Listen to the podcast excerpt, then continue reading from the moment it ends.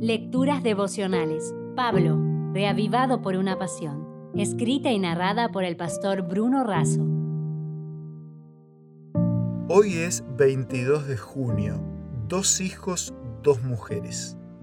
En Gálatas 4, 25 y 26 leemos, Pues Agar es el monte Sinaí en Arabia y corresponde a la Jerusalén actual, ya que ésta, junto con sus hijos, está en esclavitud.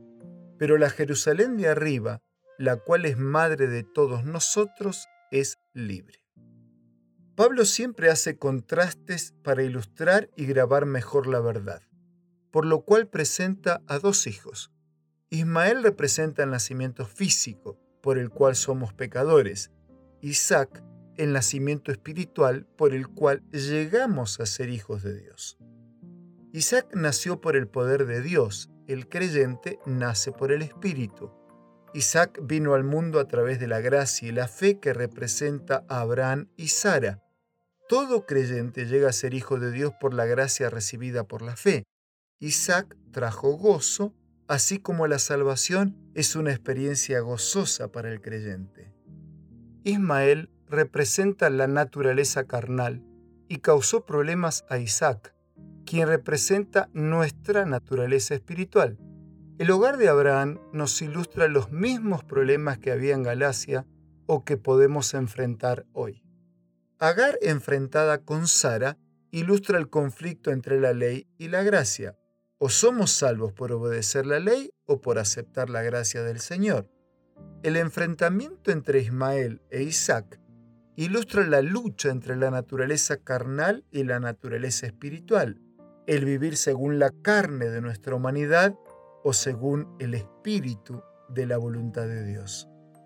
Pablo explica también el significado de las dos mujeres, Sara y Agar, para mostrar el contraste entre la ley y la gracia.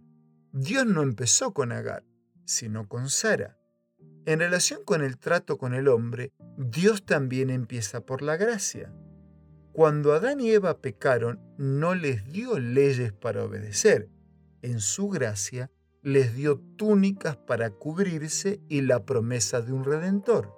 Cuando liberó al pueblo de Egipto, primero fue la gracia de la liberación y después vino la ley. Agar era esclava, pero Sara era libre. Ya hemos dicho que la función de la ley es revelar nuestros pecados y ser el ayo que nos lleva a Cristo. La unión de Abraham y Agar fue contra la voluntad de Dios, fue consecuencia de la incredulidad y de la impaciencia de Sara y de Abraham. Con un abrazo, con una declaración de Elena de Huay, quiero cerrar la reflexión de hoy también con una pregunta. Abraham había aceptado sin hacer pregunta alguna la promesa de un hijo, pero no esperó a que Dios cumpliese su palabra en su oportunidad y a su manera. Se permitió una tardanza para probar su fe en el poder de Dios, pero fracasó en la prueba. Cuando tu fe se ve probada, resiste la prueba.